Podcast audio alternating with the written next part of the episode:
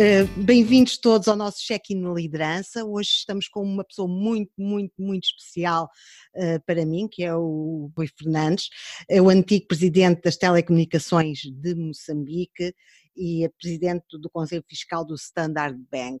Uh, eu trabalhei com o Rui Fernandes há 20 anos atrás e tive o prazer enorme de, de trabalhar e aprender com ele. E hoje é um prazer enorme também tê-lo comigo eh, para esta nossa conversa. Eh, no entanto, eu passaria a palavra ao Rui Fernandes, porque mais do que ninguém, ele é a melhor pessoa para se apresentar e para partilhar um pouco daquilo que foi a sua, a sua percurso uh, durante estes anos. Passo a palavra, Rui Fernandes, e bem-vindo. Obrigado, Paula. Também é um grande prazer meu voltar a reencontrar depois de tantos anos em que trabalhámos juntos. Uh, resumidamente, uh, eu, a minha formação é de Engenharia Eletrotécnica e juntei-me logo após a independência às telecomunicações de Moçambique, onde trabalhei durante cerca de 30 anos, quer dirigindo a, a empresa da rede fixa, estava no de Moçambique, quer depois dirigindo a empresa da rede móvel, a MCL, que neste momento o governo decidiu fundir, tendo em conta, tendo em conta a alteração do contexto das, das tecnologias de informação e comunicação. Em 2007 reformei-me do setor das comunicações, mas já vinha tendo tarefas não executivas com algumas empresas, então dediquei-me mais à banca, seguros e à indústria alimentar, onde agora desempenho funções em conselhos de administração, em comitês de auditoria e em assembleias gerais, mas nunca perdendo de vista talvez duas questões que me acompanharam, que a Paula bem conhece, que é as questões da, eh, do corporate governance Uh, o aspecto, e um aspecto que para mim é, é, é, também bastante importante, que é a questão da, da responsabilidade social, que agora também está ligada à questão da sustentabilidade. Portanto, estes são temas que normalmente, mesmo não estando diretamente ligados às funções que desempenho, são questões que acompanham outras tarefas de apoio a pequenas empresas, digamos, um apoio pro bono, de pequenas empresas, de pessoas amigas que se dedicam a essa área. E é isso que estou a fazer neste momento. E também sei que o Rui esteve também envolvido no, agora no processo que está entrado a haver de, também do próprio tufão que houve aí em Moçambique. Sim, exatamente. O, aliás, dentro, dentro dessa, uh, uh, esqueci de mencionar, uh, há uns anos atrás a Danida convidou-me para gerir um fundo que eles tinham de apoio a empreendedores e, a, e associações. Uhum.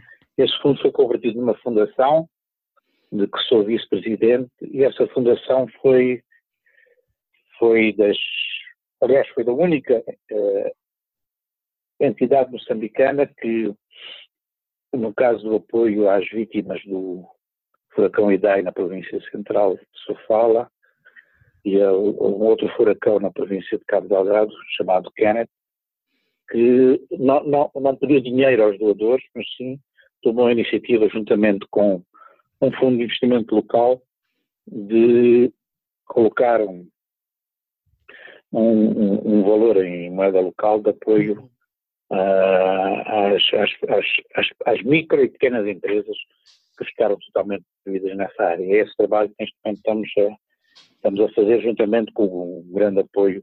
Já houve uma conferência de doadores que conseguiu gerar uh, metade do governo queria, portanto gerou 1,5 mil milhões de dólares. O governo fez um pledge de 3 mil milhões sim. e continua a fazer isso sim, sim. nas viagens que, que, o presidente faz. E foi criado, foi criado uh, formalmente uma, uma entidade que vai gerir esses fundos e que vai apoiar a recuperação da, dessas duas províncias, especialmente na zona costeira. Portanto, ao nível das, das pequenas empresas nessas áreas, nessas regiões. Sim, o problema, o problema da Beira é um caso mais grave, a recuperação da cidade, porque a cidade Sim. no tempo colonial foi implantada num pântano e, e nessa altura não se falava de mudanças climáticas E hoje em dia, com a subida do nível do mar e a realidade nunca teve um furacão, foi o primeiro em anos. É? Sim, sim, Agora, sim. no caso da Fundação, que são quantias mais modestas, nós estamos a, a, a, apoiar uma pequena franja, que é uma franja importante, não é? Será desde os vendedores dos mercados até hum, as pessoas que, chamamos mulheres, que têm uma função fundamental, até pequenas empresas que ficaram destruídas e que não, que não têm acesso a créditos bancários devido ao facto do juro ser inacessível para essas entidades. Portanto, o que nós fazemos é, é digamos, em, em, termos de apoio concessional, não é? Sim, sim. É, portanto, com, juros muito menores, que permite a essas pessoas que, efetivamente, uh, recuperem a sua atividade e que não sejam um peso para, um, para o governo, né, em termos de, de apoio em termos de habitação, de alimentação, que foi dado nos centros de acomodação dessas populações que neste momento já tornaram os seus lugares de origem. Né? Sim, sim. É um problema, um problema bastante grande para ser resolvido e nós tentamos ocupar um espaço. Né? O governo faz a sua parte, mas há outras entidades, além de nós, que estão todos a tentar cumprir. Isso quando, quando falámos a primeira vez sobre este podcast, eu disse que estávamos todos envolvidos nesse processo. Exatamente, eu lembro-me, por isso é que eu agora, quando estava a falar, lembrei-me exatamente de, desse processo e de como isso era importante também para o próprio desenvolvimento e posicionamento e melhorar toda essa situação que neste momento vocês Mesmo restaurar valores que a gente perdeu ao longo do tempo, é? em termos de solidariedade e, e apoio e, enfim, uma certa autoestima, não estarmos sempre de mão estendida a pedir à comunidade internacional para resolver os nossos problemas. Eu penso nesse aspecto é um aspecto positivo, não é? Sim, isso é um aspecto muito positivo mesmo, porque permite também o, a autorresiliência, não é? E a criação de uma resiliência, sim, sim. olhar para uma para a Aliás, diversidade. A, a palavra, se escolhermos a palavra do ano, aqui vai ser resiliência. e é mesmo.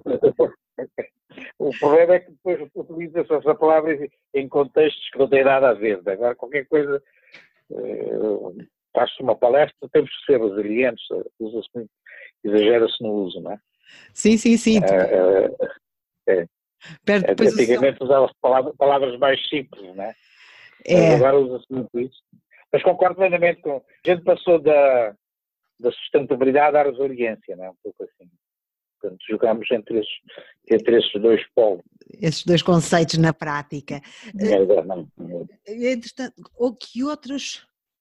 E agora voltando à questão dos desafios, eh, que outros desafios é que o, o Rui, porque estamos a ver a questão da mudança climatérica, não é? Não sei como é que vocês estão em termos da perca da biodiversidade, que isso é uma, uma situação extremamente crítica uh, a nível mundial e que, por acaso, o nosso primeiro podcast foi até com uma pessoa com o Domingos Abreu, que é a pessoa que está, eh, que tem estado a liderar, uma das pessoas que tem estado a liderar as reservas biosfera ao nível da Unesco, uh, e que entretanto, uma das coisas que se tem estado a questionar exatamente é a questão da perca da biodiversidade.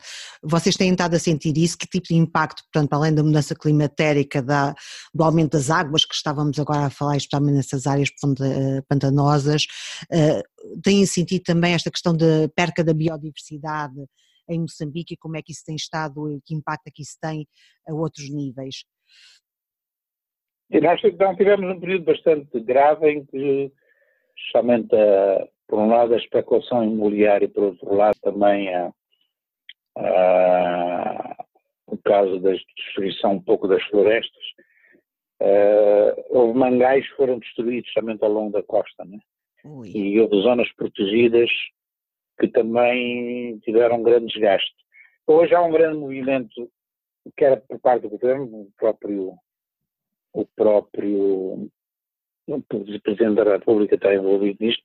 Ontem, há dias, foi dada a informação de que numa reserva que temos ao norte do país, a reserva do Niassa, há mais um ano que não, não, que não se mata um elefante, portanto, pelos, pelos os poachers, não é? Eu estava a faltar também a palavra em português. Mas uh, uh, uh, existe aqui uma série de instituições, há uma que chama-se o Biofund, que tem pessoas eméritas a dirigir e que está a trabalhar bastante na recuperação dessa área e na definição de, uma, de um conjunto de zonas protegidas de modo a restaurar, um pouco ligado também à, de certa maneira, à exploração turística, né? Sim. Talvez o mais importante dizer aqui é que o processo já foi revertido. Tivemos um período de, de destruição, mas agora já há um período de consciencialização, quer por parte dos dirigentes e da própria população, que é preciso recuperar essas áreas. E, portanto, há um, eu pessoalmente não estou ligado a isso, mas há um conjunto de, de instituições que, que, se dedicam a isso e, e há, há fundos disponíveis, o que é bastante importante. Não, isso é crítico. E é essa questão da consciencialização que, que é fundamental, não é? Porque, por exemplo, os mangás é um, um, uma forma de proteção também da própria costa e de evitar uh, que situações como aquilo que aconteceu. Aqui um mesmo. Temos um aqui em Maputo, na, na Costa do Sol, que a especulação imobiliária quase que destruiu completamente. Né? E, e, então agora é que está, agora é que está a ser uh, recuperado, né? uhum, inclusive com, com destruição de casas em certas zonas. Né? Mas, mas aí há um grande, há um grande trabalho.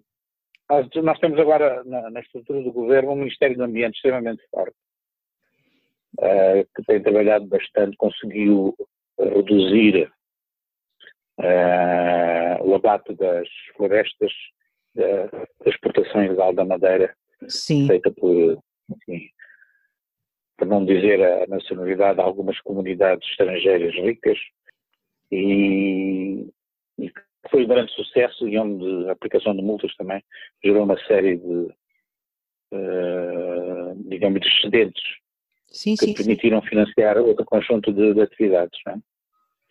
E Aliás, que... esse Ministério é um Ministério, é o Ministério mais poderoso, que é, chama-se Ministério da Terra, da Terra e do Ambiente, né? também tem funções que antigamente pertenciam ao Ministério da Agricultura. Interessante. Eu agora ia dizer, eu lembro-me que há 20 anos atrás alguém me dissesse que um dos ministérios mais poderosos era um ministério uh, ligado ao ambiente, eu diria, bom, será bom é. daqui a alguns anos, agora é excelente ouvir isso. é, exatamente. Deus, caramba. Realmente era os transportes e comunicações, essas coisas. Exatamente. É. Mas essa foi, foi, foi, agora não sei como é que vai ficar depois das eleições, não faço ideia, o, o, presidente e o partido devem se manter, mas já ouvi dizer que vai haver uma grande remodelação em termos de estrutura governamental, não faço ideia como é que vai ficar. Sim. Mas em janeiro já lhe posso dizer. Está bem, está bem. Então, nesse caso, voltamos outra vez é. depois a falar em janeiro. Estou curioso. Por acaso estou curioso. Agora, com essa questão do gás, muita coisa se alterou, né? Portanto, também é capaz de haver uma, uma reestruturação. Há quem diga a gente só teve ter um, um, Ministério da Energia, não é? Só, Sim. E, agora é energia e recursos minerais. Já tivemos no passado. A energia, para nós, quer o carvão, quer o gás, quer os recursos hídricos, não é? Torna-nos a nós numa, numa potência aqui na região, em termos de. Mesmo comparando com a África do Sul, que tem o nuclear que nós não temos mas nós temos uma, uma, uma, um potencial extremamente elevado. Os países, os países aqui à volta que não têm acesso ao mar são todos compradores da nossa energia. Sim, sim, sim, que é uma das questões críticas que se levanta. Eu tenho estado no Ruanda e uma das questões é. críticas que se levanta é exatamente porque é um país hum, fechado, não é? o Presidente, quando vai, quando vai de visita, primeiro o contrato que faz é da venda do gás. Desde o Egito às Seychelles, Todo mundo comprou o nosso gás. Portanto, é uma, comunidade, é uma comunidade altamente apreciada nesse caso. É, deve ser pipelines por todo o sítio. Até fiquei admirado essa das Seychelles. Os Seychelles devem precisar de umas botijas, não é? Sim, não devem precisar de muito gás. Para 150 mil habitantes, não deve ser preciso muito gás.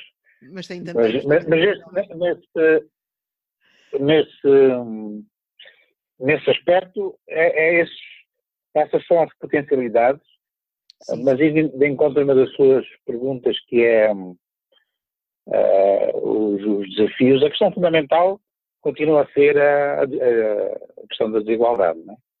Pois. Portanto, temos, temos, temos, no fundo, temos três países: temos a capital, temos as outras cidades, temos o resto. É? Sim, sim. Que, que, funcionam completamente. São três países diferentes. E eu penso que uh, o próximo mandato pode fazer um grande combate a essa questão na, na distribuição da riqueza. Por outro lado, a montante, há um esforço muito grande que penso, tem que ser feito a nível da, da educação. É? Sim.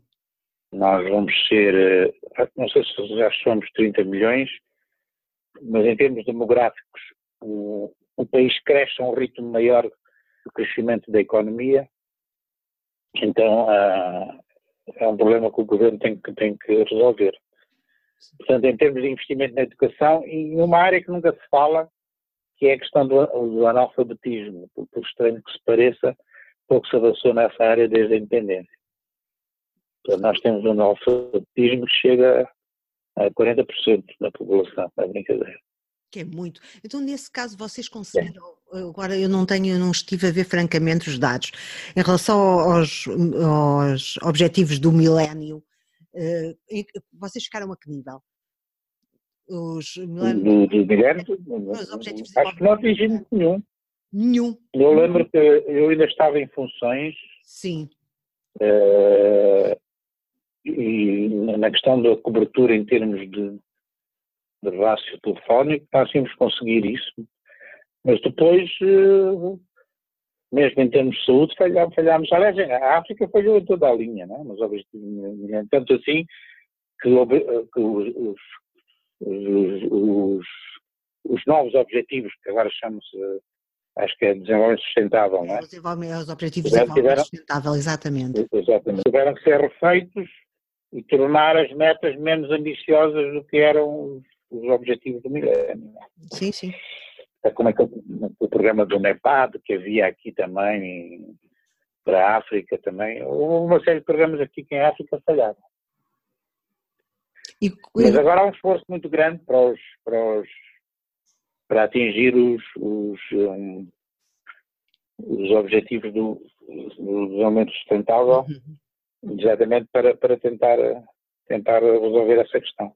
Porque uma das coisas que eu também tenho, uh, só aqui para as novas pessoas que nos estão a ouvir também, uh, e que nos irão ouvir de, durante este de, depois, uh, é que uma das questões que se levanta, e isto é que é fundamental que todos percebamos, é que os Objetivos de Desenvolvimento Sustentável, ao contrário dos Objetivos de Desenvolvimento do Milénio, aplicam-se a todos os países não é só os países africanos, não é só os países que estão em desenvolvimento. Sim, não, é, não é só para, para os. É, é para hum. todos, portanto é para a Europa, é para, para todos. É para todos os países e isto é crítico, porque muitas das vezes eu gosto de estive em Bruxelas, por exemplo, como o Rui sabe, uma das coisas que estávamos a falar é que ainda havia muito a sensação que os Objetivos de Desenvolvimento Sustentável são para outros países, mas não exatamente para a Europa. Eu disse, cuidado, isto é, isto é para a Europa também, portanto, é para nós todos, não é só aplicado a um grupo de países, é para o planeta todo, para todos os países de todo o, o planeta, uh, que é para as Exatamente que é fundamental ter esta noção em que estamos todos no mesmo barco, portanto estamos todos num, numa situação muito crítica em termos do, do, que se está a passar, não é? Do, do, quer do aquecimento, quer da perca de biodiversidade e do impacto que isso tem em diferentes áreas também. Como é que vocês estão aí com a questão da migração? Eu vou entrar agora num, num tema quente também, uh, mas que me interessa, que gostaria... É. Como é que vocês estão aí a sentir essa questão de, da migração aí em Moçambique? Hum, estão com muitos refugiados a, a sair agora com toda esta situação que vocês tiveram aí do, do furacão? Não, nós temos, nós temos um fenómeno que é uh, a entrada de, de, muita gente indocumentada dos grandes lagos. Sim. E, e que normalmente ficam confinados a. Nós temos um centro de, na zona de Nampula conseguem ser travados, portanto, entra pela fronteira norte, não é? Sim, sim. Justamente do, do Congo Democrático, pois. da Somália, desses países. Depois temos uma outra, uma outra imigração mais complicada, que é uns ficam cautos, vão, vão para a África do Sul, que vem via uh, Índia, Paquistão, e que utilizam uma companhia aérea que é a Ethiopian Airlines. Sim, sim. Através de vistos falsos. E, portanto, é, tem sido feito um esforço para a migração de os conter a nível da uh, a nível do, do, próprio aeroporto, não é? são repatriados uh, imediatamente. Agora, o, aí de facto é uma, é uma, é uma, é uma imigração que, que não sei como é que é de classificá-la, né? são, são dois tipos completamente diferentes. E, e o facto de, desta última ser uh, de utilizar a, a, apenas Moçambique como trânsito para ir para a África do Sul acaba por ser o chamariz, né? Especialmente hoje em dia a África do Sul tem grandes comunidades de somalis, acho que a maior comunidade de somalis em África, fora de, de Somália, em, na zona do Cabo, não é? Portanto, aquilo que nós chamamos de deslocados, temos confinados a centros sim, sim. De, de acomodação, com alguns problemas, não é? E depois temos uma pequena franja também de que de pessoas, de homens de negócios, especialmente nigerianos, que conseguem entrar normalmente e montam o seu negócio com alguma facilidade, etc. E que e conseguem aprender português. Mas não, agora não somos fornecedores de imigrantes desses que, atravessam o Mediterrâneo. Não temos, nesse aspecto não temos uh, gente que faça isso, nem mesmo no caso de Portugal também, que, onde existem grandes comunidades de chamamento da Guiné, São Tomé e angolanos, uh, os moçambicanos são muito, muito poucos. Que abandonam o país para procurar a Europa, não, é? não temos essa, essa saída. Essa, essa saída Exato. da mesma forma. Por outro lado, também temos muita imigração clandestina daqui para a África do Sul, que tem sido vítima também daquelas ondas xenófobas na África do Sul, Sim. E que são pessoas que utilizam todos os meios para, para a procura de, um, de uma melhor qualidade de vida. Né? Talvez complementando aqueles que não vão para o Mediterrâneo, não vão para Portugal, são pessoas que vão para, uh, normalmente para a África do Sul, não é? Sim, sim, até pela proximidade é geográfica, não é? Sim, exatamente. E que aceitam qualquer tipo de trabalho, não é? Sim, sim. Basta o salário mínimo e que, enfim, que trabalho nas quintas, etc. E, e, e que é resolvido a nível da, da, da comunidade da África Austral, onde esses assuntos são, são discutidos através das diversas comissões não é, que, que tratam desses assuntos. Depois, de tempos a tempos, há indivíduos que são repatriados. Sim, isso acaba por eh, criar, pronto, essas situações acontecem também aqui, também de vez em quando temos uh, indivíduos que são... É, são os problemas de, que nós temos que resolver internamente, né, de criar riqueza e, de facto, como falámos há bocado, de reduzir a desigualdade que, que, que permite às pessoas não terem acesso à necessidade. Né? Como é natural. Mas, mas diga, diga. Ia perguntar, eh, eh, tivemos a olhar agora para alguns dos desafios que se colocam ao país e acho que eh, abrangemos na prática os maiores desafios, nomeadamente a desigualdade, a questão da, do analfabetismo também, não é? As imigrações. sim, da educação, sim. E que normalmente a educação está ligada à questão da saúde também, não é? A parte social. Pois que são, que são áreas críticas, não é? Especialmente quando estamos a olhar também depois para mudanças e para os problemas climatéricos que podem haver e que podem exacerbar todas estas situações, acabam por criar uh, situações sociais extremamente complicadas e económicas também. É. Agora, o grande desafio para nós vai ser esse, mas de gerir as nossas próprias riquezas nesta questão do gás, não é? Primeiro. Sim. E, e termos uma agenda clara de digamos, uma agenda nacional de desenvolvimento, porque fala-se muito no gás, depois esquecemos uh, a questão da, da agricultura, é? que foi sempre uma questão fundamental aqui, Sim. porque grande parte da população é, é, é agrícola, não é? Como é óbvio. depois está ligado à questão da terra e depois, depois na, na, na, nas indústrias de transformação, não deixarmos só exportar matérias-primas e, por exemplo, neste momento o grosso da exportação é o carvão, não é? Depois temos o algodão, essas, essas exportações tradicionais. Portanto, nós vamos ter agora uma, um quinquênio, quer dizer, o próximo mandato, podemos chamar uma década, se quisermos chamar assim, em que uh, à boleia do, do, do gás, do, daquilo que o gás trouxer, o país pode sofrer grandes transformações, né? passar, para já passar para um país de desenvolvimento médio, deixarmos de ser um país uh, subdesenvolvido para sermos um país de desenvolvimento médio. Sim, sim. Agora, a questão do fundo é haver uma agenda clara em que estejamos todos de acordo, não é? Fala-se muito em divisão. Quando, quando, isto é como a questão da Angola com o petróleo, não é? O petróleo foi o motor durante muitos anos e nunca, eles não conseguiram, deixaram, não conseguiram diversificar a economia, mas agora fala-se muito aqui em diversificação da economia para não deixarmos, digamos, embranharmos nesse sonho do gás, não é? Exatamente. Não, não, não, se falam milhões, é sempre mil milhões para aqui, mil milhões para lá. Sim, sim. Pois, neste projeto que se foi assinado, uh, agora há uma grande discussão, há dos 25 mil milhões, há 2 pontos, uh, não, há 5, 5 mil milhões que são para, para ser gastos em compras no mercado local, entre aspas. Sim. Só que é, é o que se chama aqui o conteúdo local.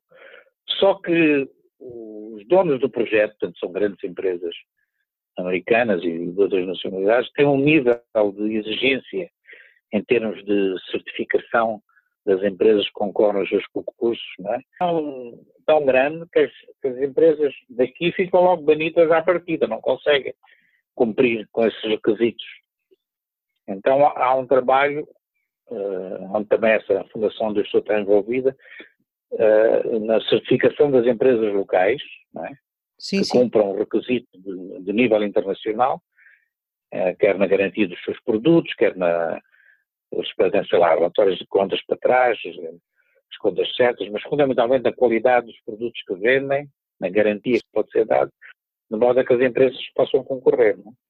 Como é natural. E, e esse é outro, é, é outro, é outro problema. Mas depois, como digo, o, o, para mim, pessoalmente, uh, o grande desafio é nós ficarmos claro qual é a agenda do desenvolvimento né, do país, sim, sim. onde o gás ocupa um papel preponderante, uh, e como é que o governo e o setor privado vão trabalhar nisso. Ainda, ainda não há uma ligação perfeita entre o que, é que o governo faz e o setor. O setor privado ainda é um setor muito incipiente, não é? O local, estou a falar local. Sim, sim, sim, sim. Estou a falar das grandes empresas, se bem que nós temos, temos uma classe que se chama de empresários de sucesso, entre aspas, mas são empresários que efetivamente vivem assim um pouco à boleia de, de são testas de ferro de grandes, de grandes multinacionais. Não, é? tem, não tem conteúdo local. Então é preciso, preciso trabalhar na, na, nessa área. Mas eu penso que agora estão, se resolvermos algumas pequenas questões, como essa, agora há, um, há uns insurgentes na, de, não se sabe de onde é que vêm no norte do país, há uma pequena guerra lá.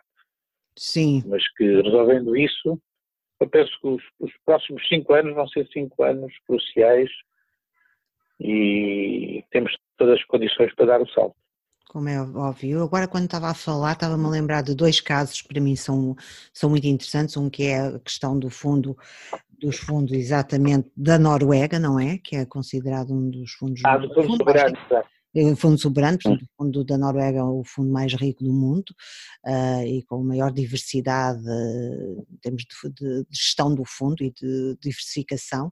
Eh, um outro muito interessante que eu, porque estive lá a viver, foi também o dos Emirados Árabes Unidos, nomeadamente estive na zona do Dubai a viver, e que foi o ver como é que de facto eles estavam a desenvolver todo o país e como é que estavam a. a, a Sim, nessa Exatamente, investimento na educação, investimento na.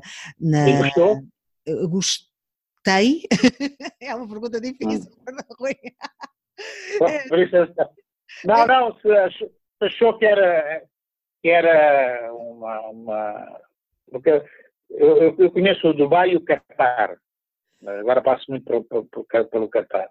E, e, são, são, dois, são dois conceitos um bocadinho diferentes em termos de desenvolvimento. Eu estava a perguntar qual era a sua opinião sobre uh, as opções de desenvolvimento do, do Dubai.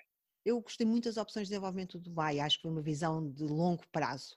E muitas das vezes aquilo que eu hum. acho que os nossos líderes, ou que o modelo de lideranças que estão pensados, são modelos de liderança para o curto prazo e não para o longo prazo.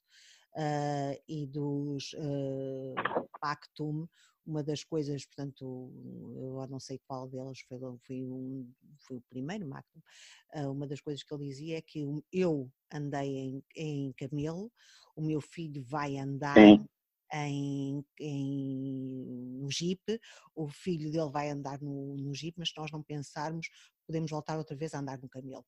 Uh, portanto, havia esta visão, não de uma geração, mas duas, três, quatro gerações, e de ver que se não havia esta diversificação em termos de, de investimento noutras áreas, efetivamente, uh, o, daqui a quatro gerações, cinco gerações, estariam outra vez a andar de camelo. Uh, e eu acho que isso é uma visão uh, extremamente poderosa, porque posiciona um país não no curto prazo nem no médio prazo, mas no longo prazo. Uh, e nessa perspectiva acho que foi extremamente interessante. Uh, outra coisa foi a diversificação efetiva, quer dizer, porque especialmente porque isto são vários Emirados, como sabe, e no Dubai era um dos uhum. Emirados que tinha menos petróleo. Uh, e a preocupação deles foi efetiva. Eles tiveram de diversificar mais cedo.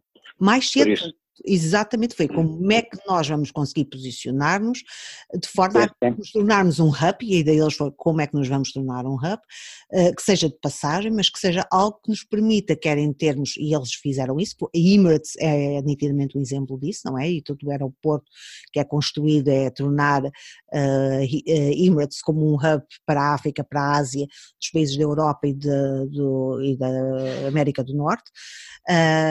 Foi também a parte da própria construção naval também, dos próprios portos que são criados naquela área, e é todo o turismo, quer dizer, porque uh, efetivamente foi criar ali um conjunto de áreas de, de que se fossem extremamente apelativas uh, e que tornassem aquilo, aquilo não tem nada, aquilo é areia. e... Pois, exatamente, exatamente, eles transformaram um deserto em, no país, não é? Exatamente. Exatamente, portanto, e foi o transformarmos hum. uma visão de longo prazo, não é uma visão de curto nem médio prazo, porque senão os teriam, teriam gasto dinheiro do petróleo, não é? Uh, e não teriam tido esta visão. Uh, e de facto, para mim, foi algo extremamente interessante, foi ver como é que eles estavam a, a construir isto no meio de toda aquela instabilidade do Médio Oriente que nós conhecemos, porque é uma zona extremamente instável, não é? Mas conseguiram criar ali quase um oásis a, esse nível também. Uh, pois, pois. O que nos leva também a outra questão que agora eu gostava de, de, falar com o Rui, que é como é que o Rui vê em termos das lideranças e como é que vê aí em Moçambique a questão da liderança, ou que tipos de lideranças é que são necessários exatamente para posicionar o país, para levar o país de uma situação em que está no, no fim da lista quase, não é? Dos países, dos países é, é situação em que está em, num país de médio desenvolvimento. Eh, que tipo de lideranças é que o, Rui vê, tendo em conta aquilo que falámos, quer dos desafios e quer agora desta oportunidade também eh, que é gerada com o próprio gás, eh, como é que vê isso? Como é que acha que, que, tipos de lideranças, como é que até o corporate governance, que é uma área crítica uh, também para o desenvolvimento do país, como é que vê, como é que isso tudo se vai posicionar e como é que, o que é que é necessário? Então, não, antes do, só rapidamente, a questão do, do Fundo Soberano, que falou há bocado, uh, foi uma questão muito adiada, mas hoje está-me a chegar essa notícia que diz que o Banco Central acredita que é o momento de criar o Fundo Soberano agora. Portanto, já é uma, já é uma boa notícia. Isso é uma excelente notícia mesmo. E, e é interessante, tem também o argumento do FMI que diz que Moçambique precisa de um fundo soberano de estabilização porque a economia não tem capacidade de absorver os milhares de milhões de dólares que vão entrar rapidamente para os, para os projetos de gás natural. Pois, pois. Portanto, se o Banco Central concorda com isso, melhor. Agora, voltando à questão da liderança, eu estive a pensar bastante nesse assunto. Eu, eu estou mais habituado às lideranças das empresas e tenho alguma dificuldade em classificar as lideranças dos países. Nós temos um país uh, presidencialista em que o Presidente da República é também o chefe de governo e o, o Primeiro-Ministro apenas é um coordenador dos ministros. Sim. Portanto, é um regime que depende muito da, da, da personalidade, do carisma, uh, da capacidade do, do, do, Presidente da República de inspirar o país para, para, para grandes cometimentos. Não é? Pois. Portanto, uh, o que acontece é que isso é difícil concentrar numa pessoa e normalmente os presidentes têm um conjunto de assessores que, que digamos que influenciam bastante a maneira como o presidente atua. E às vezes um, um mau assessor pode prejudicar a capacidade do, do presidente. Exatamente. Portanto, aqui há, há, dois termos em inglês. Um líder tem que ser inspirational e tem que ser aspirational. Se dar uma vez na, com os assessores que eu tive na, na, na empresa móvel, quando começámos a competir, entrámos em regime de concorrência, não é? Sim, sim. Tem, tem, tem que ter inspiração, mas tem que ter, eh, digamos, eh, motivações aspiracionais de ir para um outro nível. Exatamente. Uh, o, o, atual presidente já fez um mandato e esse, esse mandato serviu para dar, digamos, calo para enfrentar um conjunto de questões. Hoje sente-se que ele está muito mais à vontade do que estava há, quatro, há cinco anos atrás, não é? Sim, sim, sim. Mas uh, aqui uh, a liderança, além de, de, de, ter essas duas indicações, inspirar e ter motivações para levar o país para um determinado rumo, há uma questão fundamental que eu disse que é como lidar com uh, o, o, país rural, com as populações, não é? Sim, sim, sim. É, é, e, é completamente a maneira de estar, de fazer um comício com as populações rurais, não tem nada a ver com uma reunião que ele faça aqui na cidade de Maputo, mesmo com, com os habitantes da cidade de Maputo. Não?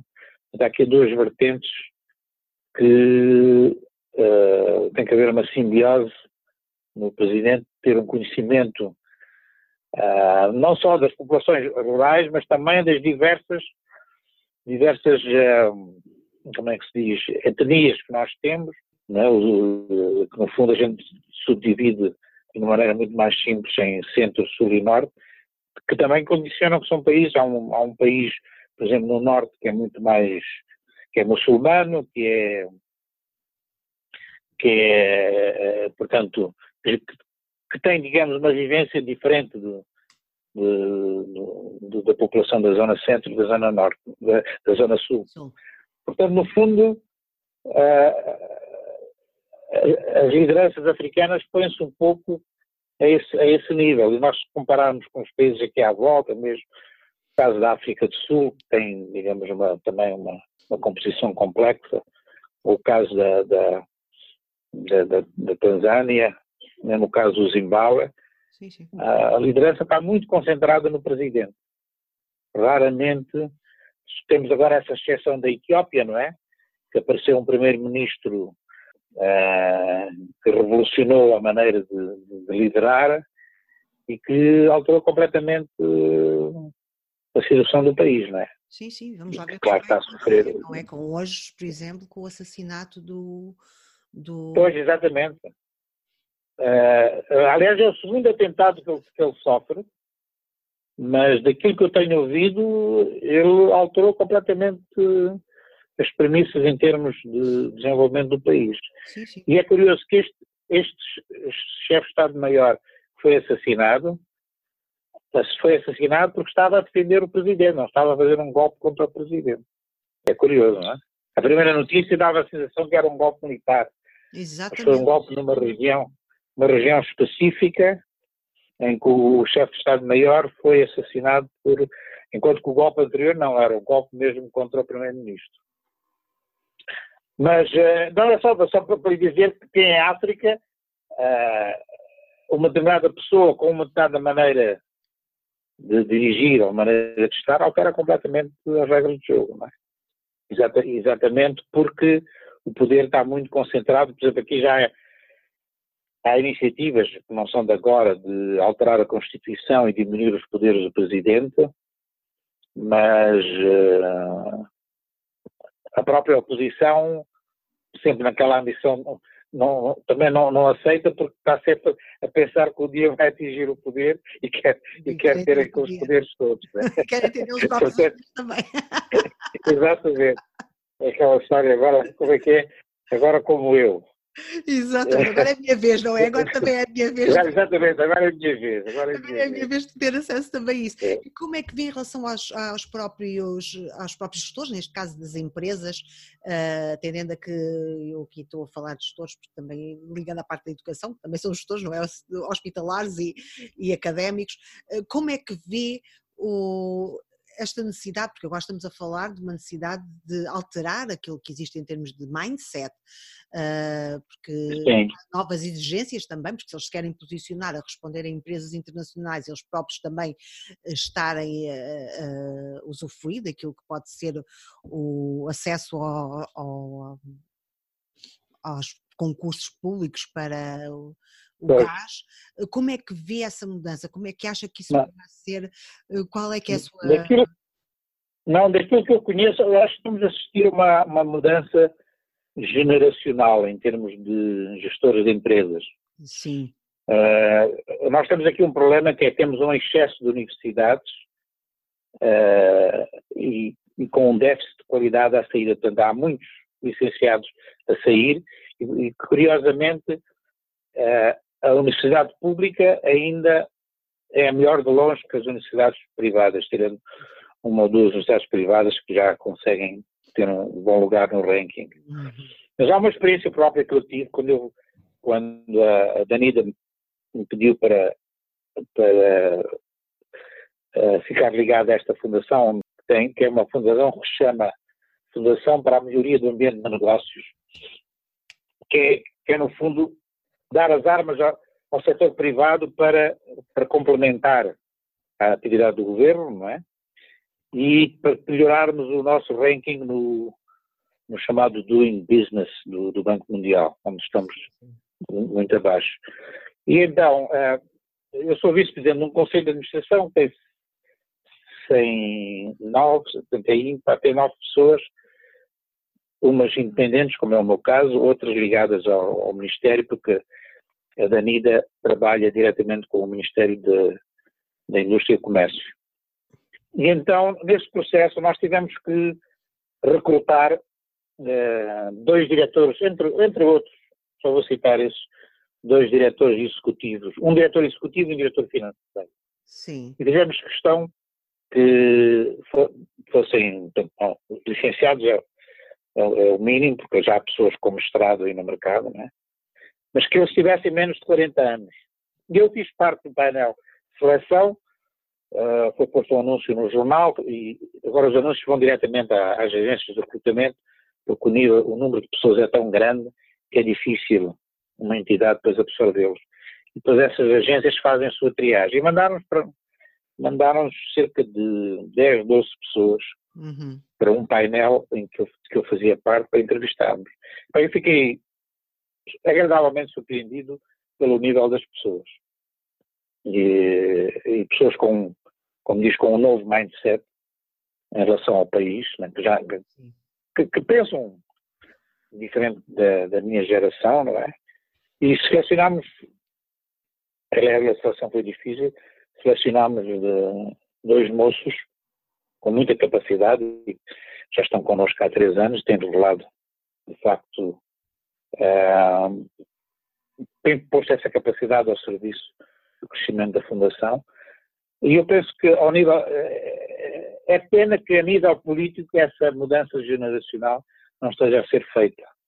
Mas... Se formos ver a nível do Parlamento, a nível dos partidos políticos, ainda predominam uma, uma, uma, uma chamada geração que, que libertou, não é? Sim. O país e que era a altura de dar lugar a pessoas uh, e os próprios partidos quer o partido está no poder, quer os outros, têm pessoas muito capazes, é, como eu digo, abaixo dos, dos, dos 50, abaixo dos 40 anos. Né? E, e, e, penso que essa geração, mesmo a nível político, vai capaz de demorar, mas a nível das empresas isso já está a ser, já está a ver, daquelas que eu conheço. Uh, eu penso que é essa geração que vai definitivamente mudar, mudar este país, não é? E, e vai ter capacidade de encarar esta nova realidade hum. com outra maneira, outra maneira de ver. Além de termos muita gente que está lá fora, que quando regressar também pode, pode fazer a diferença. É? Sim, sim, sim. E como é que vocês... eu, eu... Diga?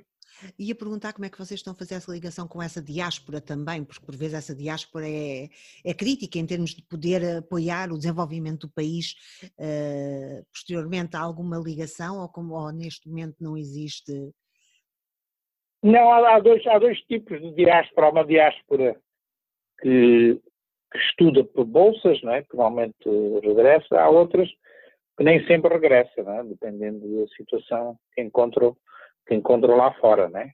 Sim, sim. Aqui o, o, esforço que havia que fazer era efetivamente, e é o Ministério do Ensino Superior, que agora tem, outro, tem um nome mais, com, mais maior, para fazer, que é efetivamente certificar as universidades. Nós temos um número incrível de universidades que deita, por exemplo, cada, cada, cada, cada cerimónia de graduação, deita cá para fora 600 licenciados nas coisas, nas, nas, das, das uh, disciplinas mais incríveis, não é? Porque o mercado não consegue absorver, não é? Como é natural. Eu tenho filhos de amigos meus que me pedem para, para encontrar o primeiro emprego, não é? Mas mandam às vezes currículos absolutamente. Fica, fica mal de eu criticar os, os currículos que eles mandam, não é? Mas de facto, uh, o governo deu conta disso, que efetivamente estava a sair muita, muita gente sem capacidade. Agora há um esforço para acreditar as universidades. Nós, na Ordem dos Engenheiros, já tínhamos também feito, começado esse trabalho há uns anos atrás, de modo, mas mesmo assim, o, o, o país tem que se preparar para absorver toda, toda essa mão de obra qualificada. Não é? Como é óbvio. Agora nós não temos, não temos uma, uma diáspora muito grande. Temos muita gente que estuda aqui na África do Sul, temos gente que estuda na Europa, não é? Sim, sim. Eh, gente que estuda na Índia também, na, e então um, na Austrália, na, em algum, até na Malásia. Sim, sim. Mas isso são pessoas que, como eu disse, os, os bolseiros voltam, os outros depende da, da situação. É? Se o país, se o país como eu disse, daqui a cinco anos der a volta, de certeza que vai ser um, um atrativo muito grande, não é? Na área dos petróleos, uh, muita gente que, nós tivemos muita gente formada na Roménia, no, no tempo da Primeira República, quando estávamos mais ligados a países ditos socialistas, e temos hoje muita gente dessa aqui a trabalhar, que inclusive esteve na África do Sul. E agora já há bastantes cursos aqui das universidades ligadas à área do petróleo e do gás. Pois como é natural, que é uma área crítica neste momento. Eh, e como é que se Sim, exatamente. E como é que se estão a preparar neste prazo de 5 anos, estamos a falar até 2025, não é? Eh, o que é que está a ser feito em termos, quer em termos do governo, quer em termos das próprias empresas, para se prepararem uh, para essa mudança? Porque isto vai ser uma mudança adaptativa que vai acontecer, não é? Sim, é, vamos ver, uh, a mudança, a mudança fundamental vai, é, é essa que falávamos da formação das pessoas, não é? Mas, por outro lado, também há, há a ideia de que não devemos estar circunscritos ao gás, não é? Devemos continuar a, a investir, a, a, a, tornar a agricultura, eh, transformá-la lá no agrobusiness, que também há, há, muita gente a trabalhar nessa área, na, fixar indústrias transformadoras, etc. Mas eh, para mim a questão fundamental passa pela, pelo sistema educacional, não é? tem ainda muitas deficiências somente ao nível da, da, da primária e da secundária que sim, sim. acaba por largar pessoas na universidade que não têm o um mínimo de qualificação. Que depois acabam por entrar e, e, e saem com, essas, com esse problema. É? Portanto, um, um, país educado tem mais capacidade de, de enfrentar uma situação, uma situação como essa. Né? Uh, agora, nós temos aquele tipo de agendas, já tivemos a agenda 2025, agora há uma 2050, não é? já há planos quinquenais que existem. Uh, no tempo colonial havia aqui uma das coisas, dizem, eu não conheci muito bem, havia os planos de fomento, que eram planos, uh, mas agora há quem diga que não sabem fazer planos a longo prazo, mas uh, nós estamos a trabalhar muito nessa, na, na, agora há uma agenda africana, 20, 2050, é, 25. E estamos a trabalhar muito também uh, nessa área, em, em, termos de prever as, mudanças que poderão, poderão haver. Eu, eu, estou muito curioso para saber qual será o programa do governo que irá sair das, das próximas eleições, que são agora em outubro, e que será, portanto, lançado em janeiro de 2000, 2020. Sim, sim. Sim, porque isso depois vai dar os, os próximos cinco anos, não é? O que é que vai acontecer durante os próximos sim, sim, exatamente. Vai, vai, dar também para isso. Uma das coisas, Rui, que eu, me, eu tenho estado a seguir com muita curiosidade, como é óbvio, esta questão da Agenda África 20, 2050, uh, 2050. Uh, e uma das coisas que me deixou algo apreensiva foi, uh, e que já agora também ver a sua opinião, foi a questão da forma como se estava a olhar para uma agricultura, e muitas vezes eu quando olho para alguns dos planos de algumas das agendas que estão a sair, estamos a falar de uma agricultura de subsistência, uh, o que limita Sim por um lado é uma rapidez, portanto é uma visão que eu olho para aquilo, é uma visão de curto prazo, que é o que é que se vai fazer com esta população jovem que está a nascer uh, e rapidamente pô-los numa agricultura de subsistência, portanto para não, não gerar depois uh, problemas de, relacionados com a juventude, não é? Uh, nomeadamente a falta de empregabilidade também e a questão do, de, da educação, falta de educação e depois a questão da falta de emprego a seguir também, mas uma das questões que eu tenho, que tenho tido muita preocupação é exatamente porque eu olho para eles e acho que está-se a basear muito nesta questão de uma agricultura de curta duração, que, que vai. É nós chamamos aqui agricultura, agricultura familiar. Exatamente, que vai arrebentar hum. com os solos, não é? Porque é uma agricultura extremamente intensiva que arrebenta com os solos, que aumenta depois os problemas de, de impacto ambiental também como é que isso está a ser feito em Moçambique? Como é que a coisa se está a posicionar? Eu sei que agora em 2020 vai haver uma nova, uma nova agenda, não é? Depois das eleições, mas como uhum. é que é agora as coisas e como é que vocês, como é que tem estado a ser feito aí do vosso lado? Não, aqui, aqui tem havido duas vertentes. Há um programa governamental dirigido às famílias, de, que no fundo quer, quer transformar essa agricultura familiar ou de subsistência numa agricultura mais uh, produtiva, digamos assim. Sim. É um programa muito forte aí do, do tal Ministério que se chama de Ambiente e da Terra, que chama-se Sustenta, que tem contribuído para um certo empoderamento dos pequenos agricultores.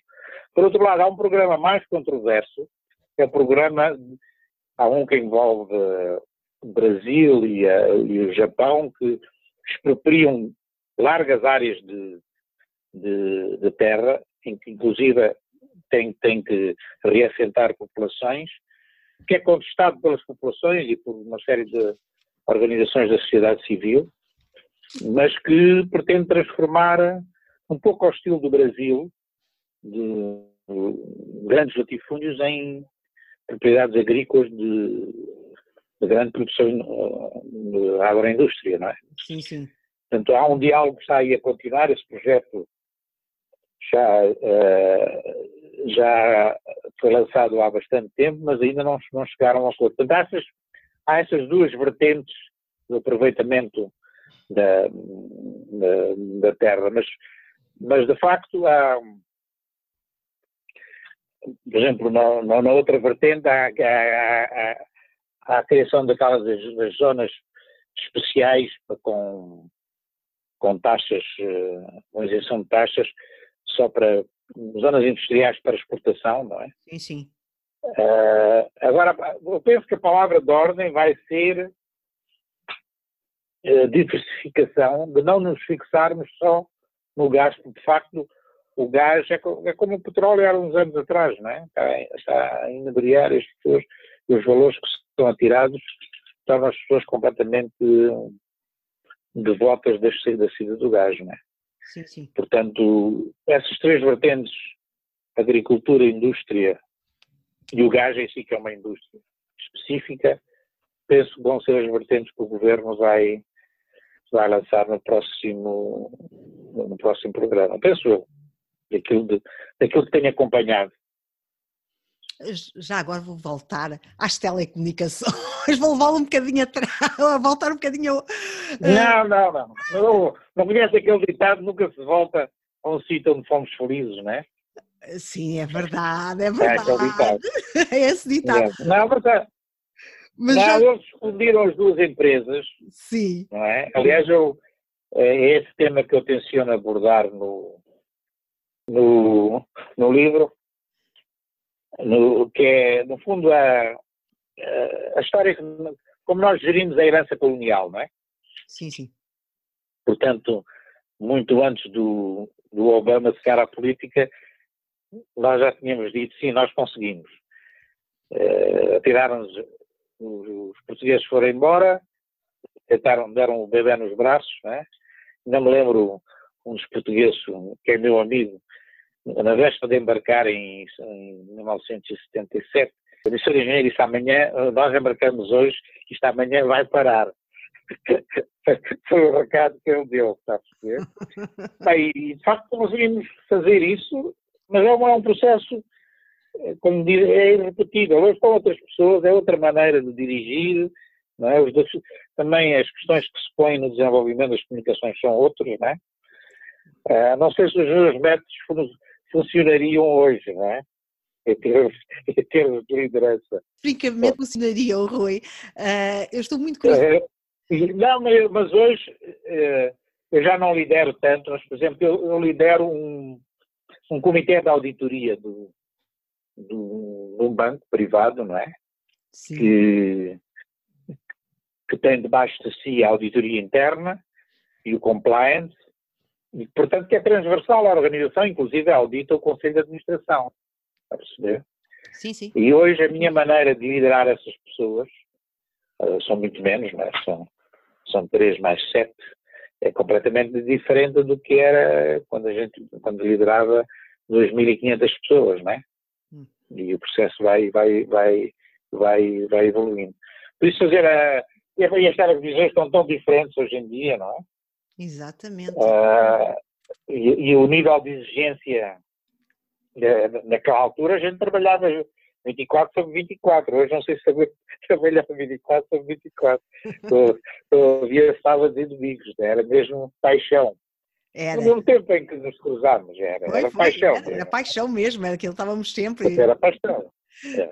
Lembro perfeitamente das nossas conversas. Hoje, hoje, hoje, hoje temos, temos que ser mais racionais é, por isso, e toda a gente me diz, essa história tem que ser contada e eu tenho que encontrar meios, é a última coisa que vou fazer nesta, neste período em que ainda tenho atividade, não é? Sim. É, mas é uma coisa que tem que ser feita e é uma história que tem que ser contada para as pessoas saberem como é que se fazia, não é? Como é que fizemos, como é que, como é que este país foi construído, não é? e, e que foi isto agora são, agora são, são etapas novas agora, não é? Exatamente. Uh, eu estava também a perguntar da questão das telecomunicações, porque uma das coisas que eu tenho estado fascinada, francamente, tem sido a utilização extremamente hum. efetiva das comunicações móveis ne, em África, pelos países é, africanos. É, não, é um espetáculo. Que é extraordinário. A evolução, a evolução, a evolução dos terminais, então, é uma coisa absolutamente incrível. Exatamente. E hum, por isso é que eu estava a perguntar, porque estou a ver agricultura, indústria e gás, e estou a ver as telecomunicações imediatamente a ligarem tudo isto, francamente. Pronto, isto também, se calhar, da minha, do meu passado ligado às telecomunicações. Portanto, quando vejo as coisas, vejo logo tecnologia, como é que isto tudo se interliga. Uh, daí era um pouco, eu, daí a minha pergunta uh, do papel das telecomunicações para. Aqui estão encaminhadas, aqui também temos. Uh, a população aderiu, hoje, hoje, hoje praticamente não há ninguém sem um telemóvel, não é? mesmo as populações de baixo poder de compra. Sim, sim. Uh, sim, uh, há três operadores, a rede está, está, está, já, já, vamos no caminho, já, já, já, temos o 3G, vamos a caminho. Do Alguns 4? operadores já têm o 4G, o 4G. O 5G é uma miragem, já estão todo mundo aí a falar de 5G, mas o 5G é extremamente complexo sim, sim. e duvido que a gente consiga entrar nisso tão cedo. Agora, o grande problema é efetivamente tornar as comunicações mais acessíveis, somente os dados. Os dados ainda são caros. Sim. Eh, são caros, mas uh, é, é, impressionante, mesmo a nível rural, como, como a população aderiu. Né? Hoje em dia, uh, as pessoas mesmo. E, e um, um dos fatores também que aqui impulsionou foi o, chamado mobile banking, a banca móvel. Exatamente. Uh, aqui foi reproduzida a experiência da, de uma empresa chamada Safaricom no, no, no, no Quênia, que depois foi comprada pela, pela Vodafone, e aqui é a Vodacom sul-africana que está a fazer isso. Mas agora os três já têm, os três operadores já têm carteiras móveis, e dentro em breve essas, essas carteiras móveis, uma delas já é tem interoperabilidade com, com os bancos comerciais, com um dos bancos, sim, o Internet Banking. E então as três carteiras móveis dos operadores móveis vão ter ainda este ano interoperabilidade entre si e com os, pelo menos os dois, três grandes bancos de retalho. Então o volume transacionado é impressionante. Pois, é um impacto, é um impacto pequenas, enorme. Exatamente, pequenas poupanças, coisas é impressionante. E a, a, maneira como a população está a aderir. O que é preciso é, é, é baixar o, o, preço lá do, do megabyte, o preço da chamada já, já, já baixou e, de facto, pelo menos, há ainda este problema que na cidade as pessoas têm, têm sempre o topo de gama, não é? Sim, sim. Mas nas zonas rurais o telefone ainda é o, é um telemóvel rudimentar. E há, e há, um projeto, por acaso é um projeto dinamarquês, eu estive envolvido no princípio, mas depois aquilo já passou para uma empresa, vai ser implementado por uma empresa privada, que é um que é um conceito de, de das pessoas terem um telefone sem, sem, sem cartão. Portanto, o, em, que, em, que, em, que, a comunicação rural é subsidiada. Portanto, o, os três operadores chegam a uma localidade, uma localidade rural, onde deixam lá o sinal, e esse sinal era transmitido através de uma, de uma nuvem que permite que os, os camponeses dessa zona possam falar sem, sem recurso a um cartão sim, é evidente que isto tem que ser, eh, há um fundo de serviço universal sim, sim, da, do regulador que financia isso, financia essa operação e que vai permitir, portanto, as poucas localidades que ainda não têm acesso ao celular tenham esse acesso. Não é? Também. E, portanto, portanto, eu penso que, como dizia, há um livro aí do, do antigo presidente da Google, que vamos chegar a uma época em que a cobertura vai ser 125%. Eu digo, a cobertura telefónica. É que já está. Já está, não, em certos países já está 150%. É, não, aí já está, aí já está. Estou a dizer que a nível mundial vai ser isso, não é? É, nós ser... na África estamos com uma cobertura, em termos gerais, à volta dos 70%, 80%, não é? Uh, de cobertura pois, móvel. Imagino cobertura móvel, uh, pelo que se nota, de, se nota isso, quer dizer... Nós sim, o, fixo, agora é mais o veículo, não é? É. Faz, faz a ligação, sim, faz a ligação dos grandes, é. dos grandes troncos entre as cidades, não é? Exatamente. Pois, tudo, o resto, tudo o resto são antenas. É, exatamente. mas, mudou, mas mudou muito. Eu demorei tantos anos a chegar aos 100 mil assinantes, meu Deus. Agora, agora é a minha grande bandeira. Quando cheguei 100 mil assinantes, disse isto agora é uma empresa a sério. Agora é que sou um presidente a sério. mas, mas, era a beta. Era a beta. Isto só para dizer aos nossos, às pessoas que nos vão estar a ouvir depois, o Rui estava a escrever neste hum. momento as memórias dele, um livro sobre as memórias dele. Não, não são, não, não são as memórias minhas, são as ah, memórias das telecomunicações. Não, ah, de, mim, de, de, falamos de algumas pessoas, mas é, é, no fundo é dizer como fizemos as sim, coisas. Sim. E que foi que é um é, Eu e uma série, eu e uma série de outras pessoas, não é? mais, do, mais do que o trajeto pessoal, penso que interessa às pessoas é como é que as coisas aconteceram e como entre aquilo que herdámos. Aliás, o título do livro é um título sui generis, é, do tambor ao telemóvel. Do que nós herdámos. Sim, sim. Eu, o primeiro trabalho que fiz, vou-lhe contar muito rapidamente.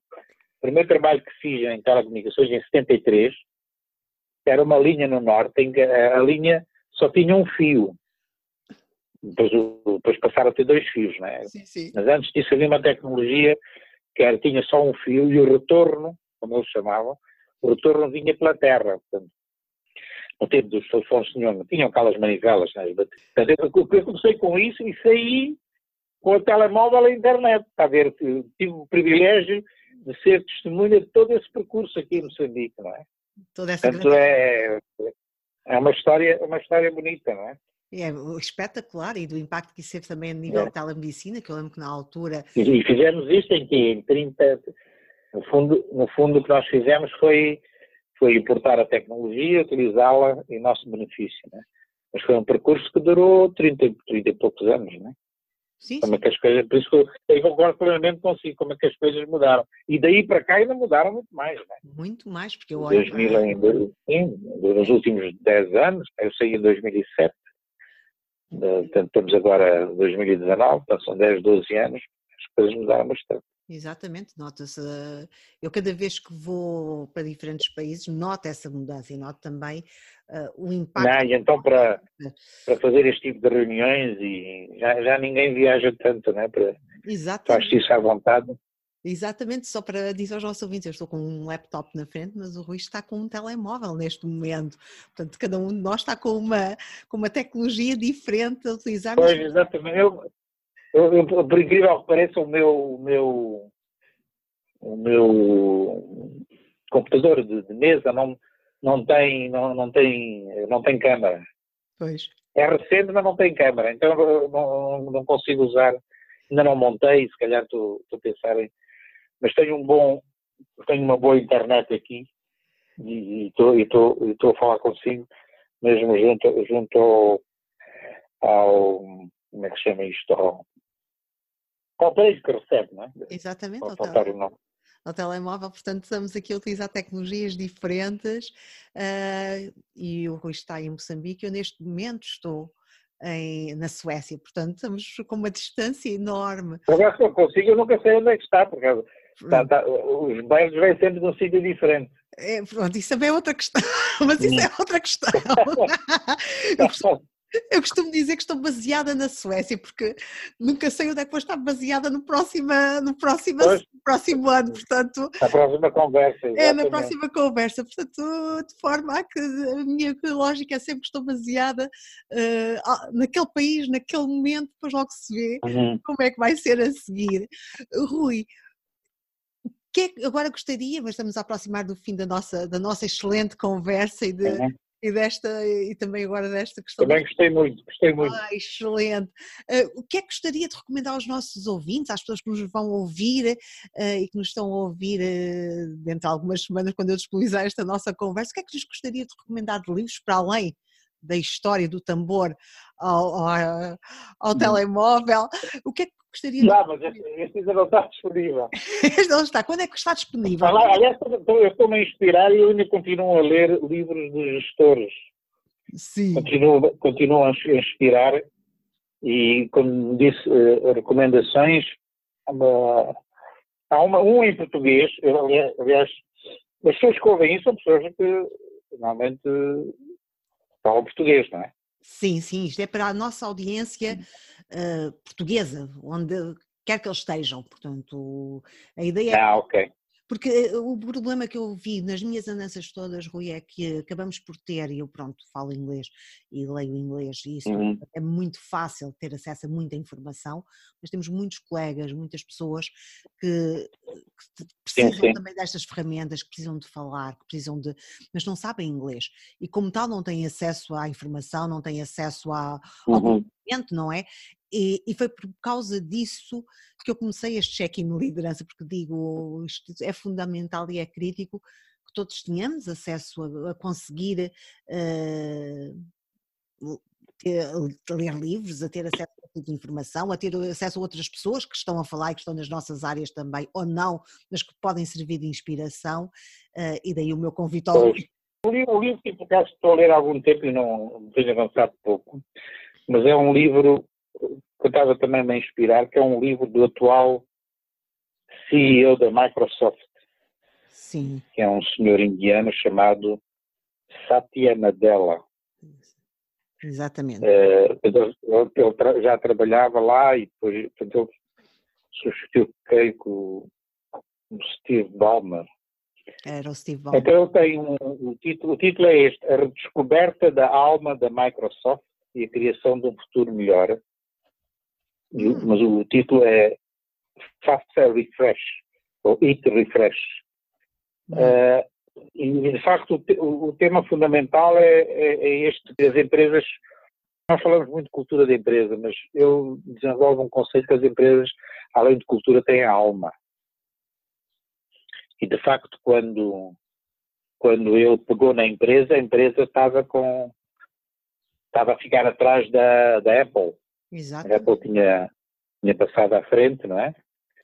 E depois ele tinha feito aquele acordo com a, com a Nokia, que também não, não funcionou. Uh, então ele conseguiu, conseguiu dar a volta e, e, é, e o, portanto, há, há, a versão em inglês, o original em inglês, isto, esta é uma tradução em português. Sim, sim. Uh, que, que fala muito nesse tema da, da, da cultura da empresa, de como, de como, no fundo, é aquilo que eu fiz também uh, naquele tempo, e depois fala-se muito, cultura de, de, de, proximidade. O, que era ir, ir a, a, todos os sítios onde a empresa existia e falar com as pessoas. E tentar compreender as pessoas. Uh, sempre, sempre, quando eu ia à beira, uh, fazia uma reunião com os trabalhadores, uh, o meu diretor da beira dizia quando um trabalhador tinha um problema, mas ele já pôs este problema aqui na Beira. E o trabalhador dizia, não, mas é diferente. Ou pôr ao, ao diretor aqui da Beira, ou pôr ao diretor-geral na altura, não é? Sim, sim, sim. Portanto, é, é, tem, tem, um, tem um sentido completamente, completamente diverso, não é? É. Eu cheguei a ter um, tinha uma história humorística, cheguei a ter um diretor de recursos humanos que ele sabia uh, de cor nós tínhamos na altura aqui 2 mil trabalhadores, eu sabia de cor o nome, o nome de todos os trabalhadores da empresa. Então fazíamos uma reunião, sei lá, em, Nampula, o trabalhador levantava e dizia, eu sou fulano tal, não é? Dizia o primeiro e o último. E o meu diretor de recursos humanos dizia, o senhor é isto, e dizia os cinco ou seis nomes que ele tinha. O trabalhador ficava logo acertado. eu conheço, conheço a história da minha vida toda. Aliás, a história da vida estava lá, não havia computador, estava no folder, né? Sim, sim, sim. Mas de facto, é, de facto, uma coisa que hoje pouco se faz, e as pessoas queixam-se muito, não é? O, o presidente está, o presidente da empresa está no seu, no seu posto, né? E raramente fala com as pessoas. Sim, sim. Nós naquela altura tínhamos, não tínhamos mais facilidade, né? E o, o que fez este na dela foi, foi progressivamente reunir com as pessoas e algumas vezes até ele revela com alguma hostilidade pela alteração da, da, da maneira dele atuar. Né? Sim, sim. Depois há, há um, um, outro livro também que é que me diz muito, porque uma das primeiras empresas que eu visitei, mesmo antes, nós trabalhámos muito com a Ericsson, né? na Suécia. Sim. Mesmo até agora, a Ericsson ainda fez o 3G da, da MCL, foi o último contrato que eu assinei, foi com a Ericsson, mas trabalhámos também com a Nokia. E a primeira vez que eu visitei a Nokia e falei com o próprio presidente, uh, os encontros decorriam numa, numa grande mansão tinha uma grande piscina e uma sauna. E, e, e as reuniões eram dentro da sauna. Que é típico, que é típico, que é típico. É típico, talvez. para o tipo que veio da África, realmente fica. E eu, e, e só ali que descobri que não podia entrar de óxido na sauna porque estas partes metálicas queimam. Exatamente, ficam queimam, muito, muito quentes. Ficam muito quentes, não é? Então a, a Nokia foi, foi, foi, foi ao chão, não é? Sim, sim. Completamente. Mas foi agora, foram buscar um indivíduo chamado, que é o atual CEO, chama-se Risto Silajma. Este é um livro também da McGraw-Hill, é fácil de encontrar. É, a transformação da Nokia. O poder do otimismo paranoico nos conduz através de uma mudança colossal. Portanto, ele conseguiu dar a volta à empresa e é uma história fantástica. Como é que ele, numa empresa, depois do falhanço da, da fusão da Nokia com a Siemens, ele conseguiu recuperar a empresa a fazer outras coisas, não é? já não faz já não faz telemóveis, inclusive. Agora recuperaram o telemóvel icónico, o 3360. Eu tenho, tenho um dos primeiros com teclas. Sim, sim, sim, sim, eu também tenho um desses. É o que resiste é. a tudo. Agora está à venda, mas bastante, bastante. Ah, eu tenho um cor-de-rosa até. Bom, esse então é excepcional. Esse é excepcional. Não, mas é, sabe bem, né? Eu quando me lembro do primeiro telemóvel, era, era quase um tijolo. Sim, sim, era. O primeiro da Alcatel que nós lançámos aqui em Moçambique, era quase um tijolo. E as pessoas lembram-se disso, não é? Sim, sim, que era um Mas é, era, eram esses dois, dois livros para não, para não amassar os, os, os os, aqui não são leitores, né? os ouvintes. Nossos né? ouvintes, quem nos, está, quem nos está a ouvir. Mas já agora só uma questão, uhum. isto por causa da mudança. A Nokia começou no século XIX, século XIX, exatamente, 1860, 1870, se não me falha a memória, como uma indústria madeireira. Portanto, eles o que faziam era. Sim, exatamente. Cortar madeira. Exatamente. Uh, e daí passaram depois para uma série de outras coisas, sendo que uma delas depois, e que foi isso que os tornou efetivamente conhecidos, foi, foi o telemóvel, não é? Uhum. Uh, e que foi a parte do hardware do, de, e que neste momento estão a reinventar-se outra vez, portanto eles têm passado processos de reinvenção uh, desde a sua criação enquanto empresa.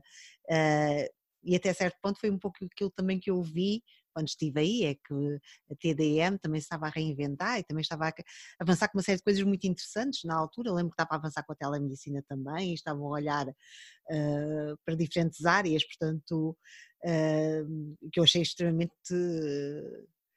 interessante. Inovador. Sim, sim. E fiquei toda entusiasmada, francamente, eu, fiquei, eu gosto destas coisas, eu fiquei toda entusiasmada uh, com, com, a uhum. alma, com a alma, nesse caso, pegando o outro livro que, que estava a falar com a alma que existia na TDM na altura. Não, não, isso faz, isso faz toda a diferença, né? isso faz toda a diferença. Acho, Aliás, a, as melhores saunas também são saunas de madeira, não é? Exatamente, exatamente. Aliás, a, aquela vez que fui a Rovaniemi, uh, a Nokia tinha um ritual que eu cumpri religiosamente, que era a sauna na, na, numa dessas casas de madeira com lenha, né? Sim. E ia beber continuamente cerveja, em entrar e a sair. Depois tinha aquela, o, o rolamento na neve e a parte final entrar no lago gelado e depois eles ofereciam um jantar com carne de rena. Exatamente. Era o ritual. Era um pacote, era um pacote, um pacote. E por incrível que pareça, nunca comprámos nada à Nokia. De facto, acabámos por comprar a Ericsson. É interessante. Mas tiveram a experiência da, de uma vivência na, na Finlândia, não ah, é? Sim, sim, sim. Aquela vivência é uma coisa única. Por acaso depois fiz, fiz bastante sauna, mas depois disseram para, os, eh, para, para quem tem a pressão alta não é conveniente e agora melhor é fazer um banho turco, que é mais, é mais pacífico. Não, Mas uma boa sauna de facto faz muito bem. Faz. Tem, bom, tem bom gosto os, os finlandeses. É, tem, tem, é muito engraçados, são, muito, são de facto uma, um povo muito, muito, muito engraçado mesmo. Uh, Rui, agradeço-lhe imenso este bocadinho de conversa. Pode, foi um grande prazer, afinal batemos de longe o recorde de uma hora. Foi um bocado, foi assim, acabámos por falar mais do que só uma hora. Mas acho que é, as conversas, yeah. acho que as conversas são mesmo isto, não é? Porque é o falarmos, é o irmos buscar também um pouco aquilo que foram as nossas experiências. Não, aliás, a Paula conseguiu o mérito de revivar a memória, que já me estava um bocado esquecida, não é? Eu, ah. eu lhe agradeço muito pela oportunidade, nunca tinha feito um, é a primeira vez. Um... E também aprendi a trabalhar com o Zoom, não é? Exatamente, isto é sempre, eu como lhe disse, fazia de outra forma e agora de repente uh, fiquei também a trabalhar com o Zoom porque deixou de funcionar o Skype. De repente deixou não, de funcionar para aquilo que eu queria e de forma que foi um pouco adaptar e ver como é que poderia, que outro tipo de tecnologias me permitiam fazer exatamente a mesma coisa com a mesma qualidade. Não, e o facto de, não, e poder-se fazer uma teleconferência em qualquer sítio, né? no dia eh, eu não, eu não, tive a experiência diretamente, assisti a um numa empresa das cervejas, estou ligado, mas só por causa da Assembleia, era, estavam a discutir o aumento de capital da empresa e, e as pessoas estavam nos sítios mais incríveis. Sim. Então, fazer o, o, o balanço, havia pessoas que estavam dentro do carro, havia pessoas que estavam na, na sede em Londres, coisas incríveis. E isto só foi possível porque as telecomunicações nos permitem. Ah, sim, isso é verdade. Só outra forma. Os, os, os, investigadores, não, é preciso, é preciso saber desenvolver e ter o mérito, não é? Exato. Para, para, para, para, para, as indústrias, mas também é, é preciso saber utilizar. É? Exatamente, esta ubiquidade nós, que nós, temos é. agora e que nos possibilita de facto esta facilidade toda e que também ajuda os países a crescer e a desenvolver uh, e que é absolutamente extraordinário. Portanto, eu fico a aguardar com muita curiosidade o livro das memórias das telecomunicações em Moçambique, do tambor. Vou ter, vou ter que trabalhar muito. Já anunciei okay. isso, vou ter que trabalhar muito. Então vá. Mas muito obrigado pela oportunidade. Hein? Obrigadíssimo. E o resto oportunidade de conversar. Um abraço, amigo. Um grande abraço. Pronto. Um grande abraço para si também.